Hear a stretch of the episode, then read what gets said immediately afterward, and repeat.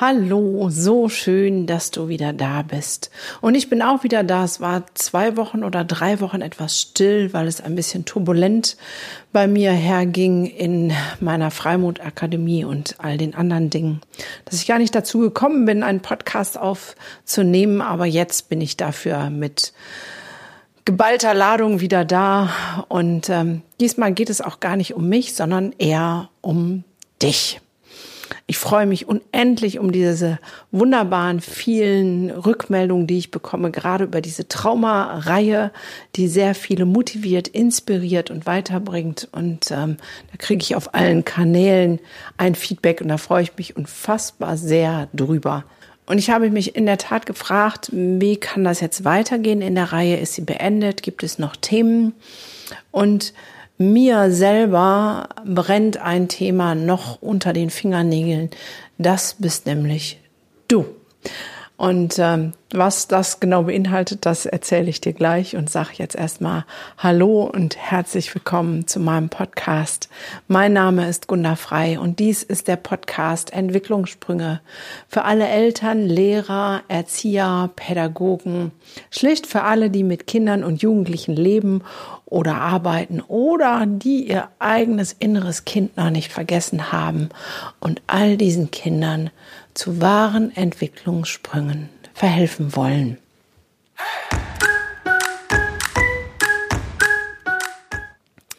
So schön, dass du da bist. Trauma. Trauma habe ich jetzt schon in vielen Dingen beleuchtet. Wir denken, wenn wir Trauma hören, immer an was ganz Großes und Schreckliches.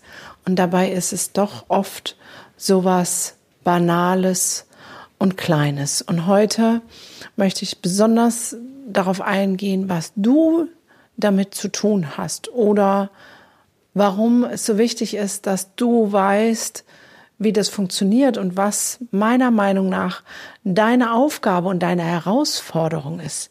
Ich habe hier ganz viele stille Hörer, das weiß ich.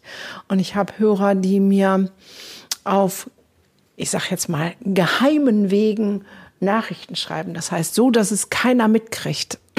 E-Mails und Direct Messages. Das ist auch toll, weil es da natürlich viel ausführlicher geht und ich freue mich über diese Rückmeldung. Aber es darf und meines Erachtens muss es viel weitergehen.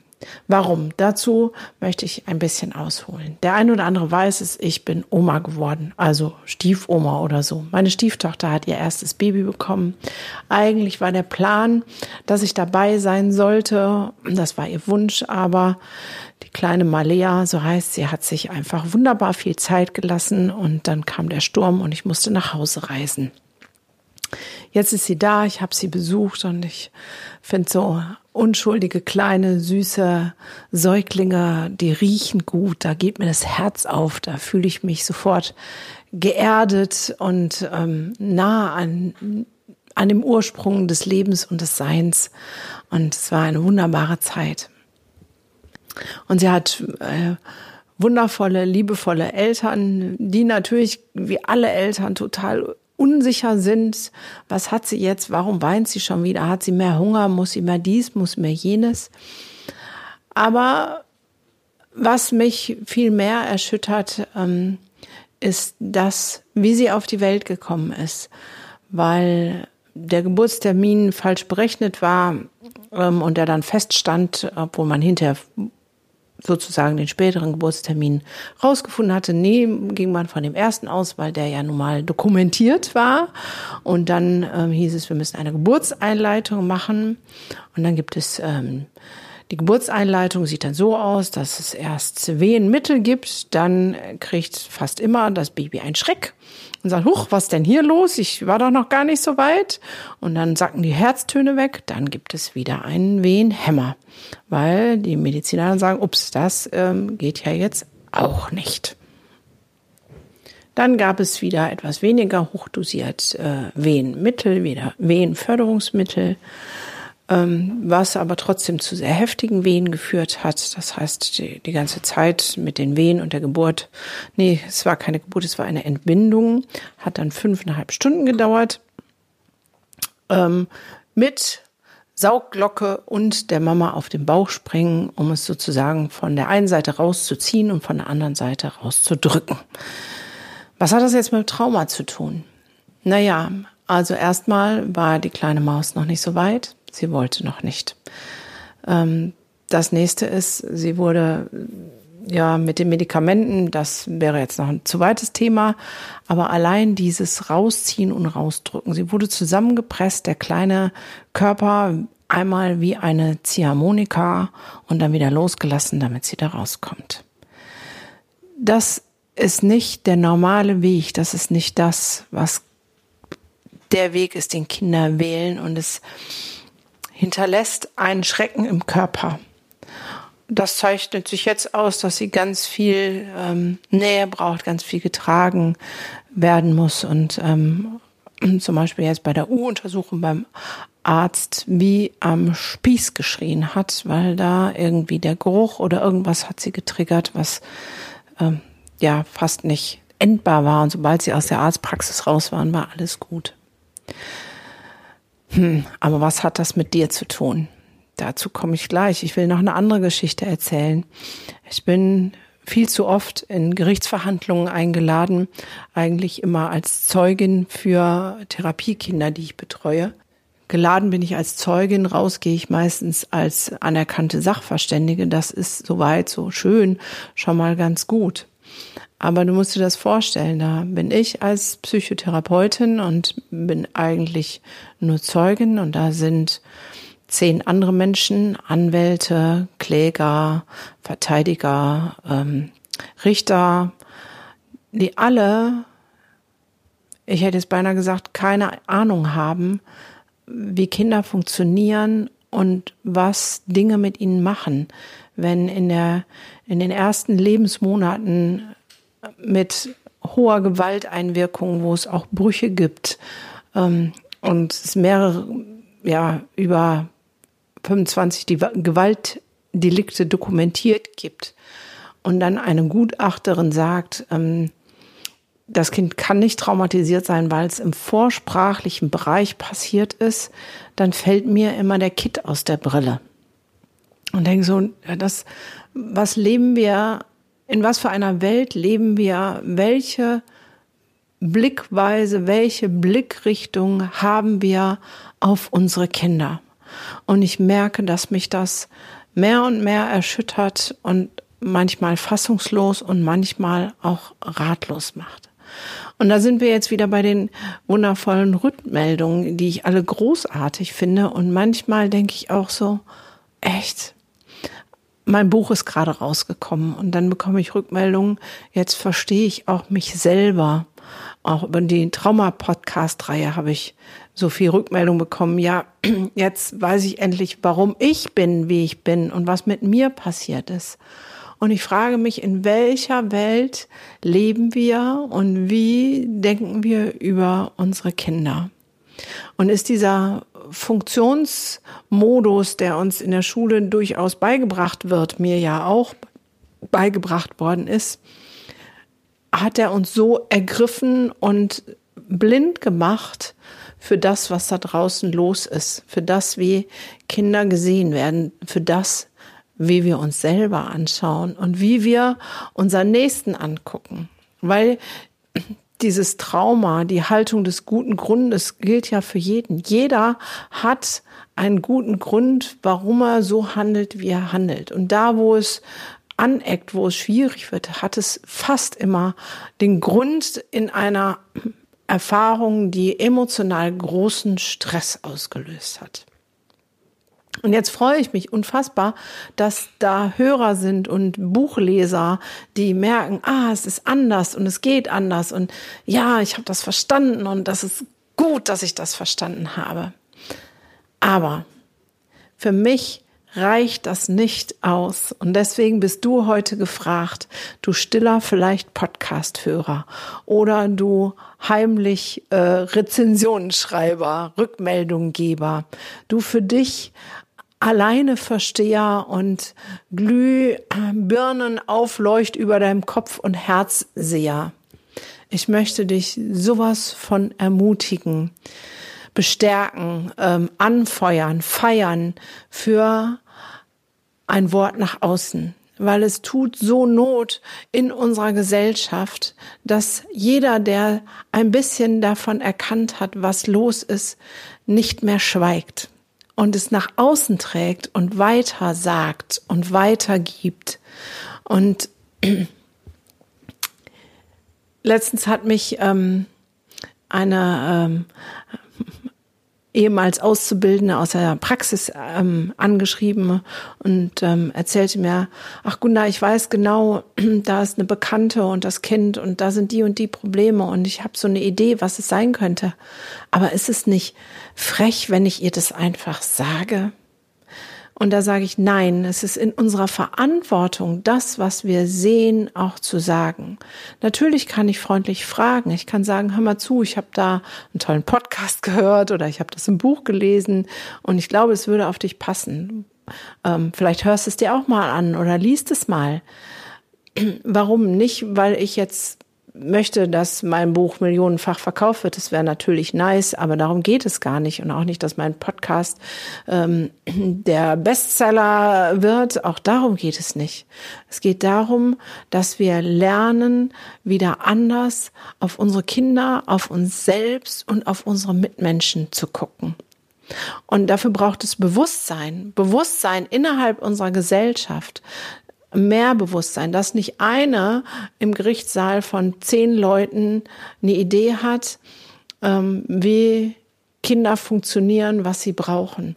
Dass nicht eine Mutter, werdende Mutter so genötigt und malträtiert wird, ihr Kind entbinden zu lassen mit ähm, Horrorszenarien für das Kind, weil es genug Menschen gibt, die wissen, was das für Auswirkungen hat und dass es anders geht. Und du als fleißiger Hörer, du weißt es inzwischen. Das heißt, ich will dich ein bisschen vielleicht auch ärgern und herauskitzeln und fragen, wo hast du vielleicht mal den Mund aufgemacht und gesagt, ja, ich glaube, das ist ganz anders. Wo hast du dich mal getraut, Stellung zu beziehen? Ich stehe und kämpfe für die Bildungsevolution. Ich versuche alles in meiner kleinen Macht stehende Möglichkeiten, um Veränderung zu bewirken.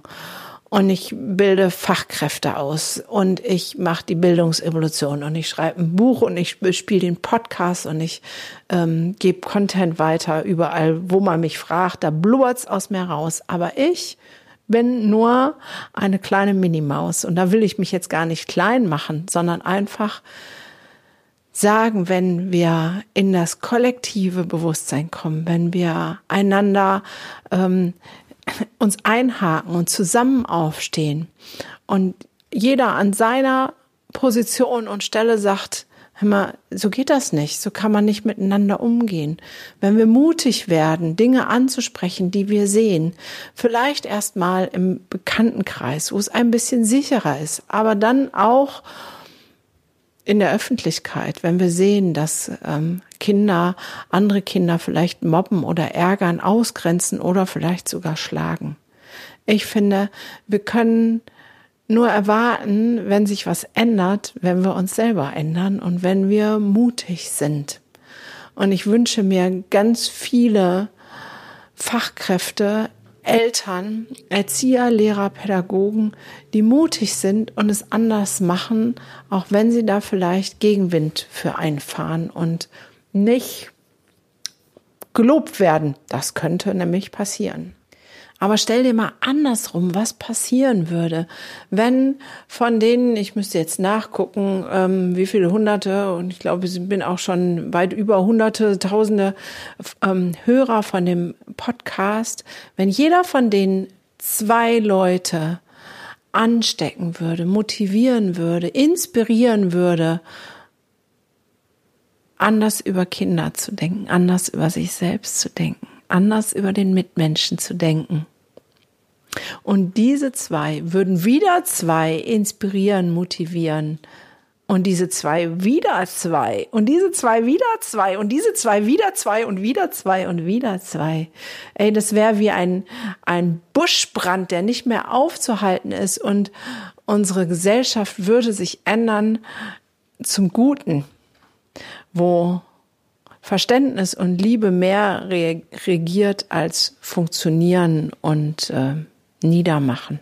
Wäre das nicht großartig? Kannst du fühlen, was das für eine Auswirkung hätte? Wie sich unsere Gesellschaft wandeln würde? Kannst du das spüren? Ich schon. Und ich würde mir so von Herzen wünschen, dass du mit von der Partie bist. Jetzt sagst du, weil Mensch, Gunda, ich bin nicht wie du, die das einfach so frei von der Leber weg sagen kann bin auch niemanden, der mit seinen Schwächen irgendwie nach außen geht. Das ist mir alles viel zu weit und viel zu viel. Das schaffe ich gar nicht.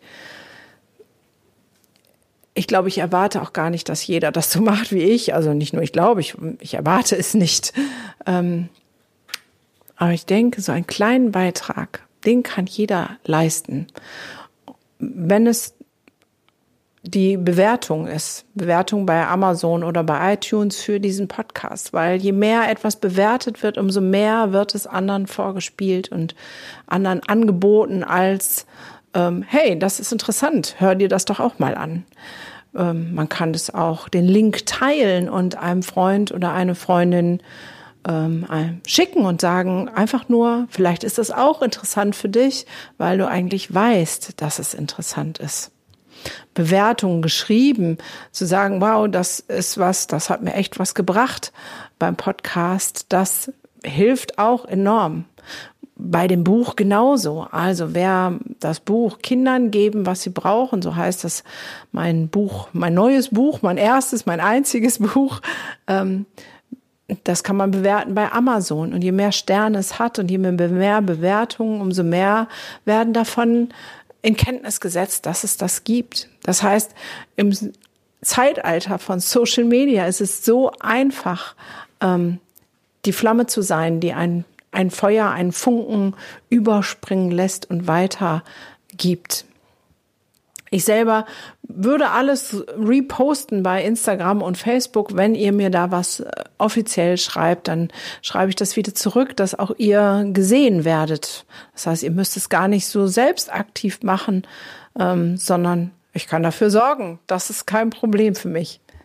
Und wenn du sagst, ach, das ist mir noch alles zu kompliziert, dann komm zur Bildungsevolution und vernetz dich. Vernetz dich mit all den anderen, die aufstehen und schon aufgestanden sind oder aufstehen wollen und sagen, ja, wir machen etwas anders. Am 13.06. geht's wieder los. Ja, ich habe eine große Halle gemietet und es sind großartige Fachleute da, die Impulse setzen, wie wir anders mit Kindern und Jugendlichen umgehen können und dürfen.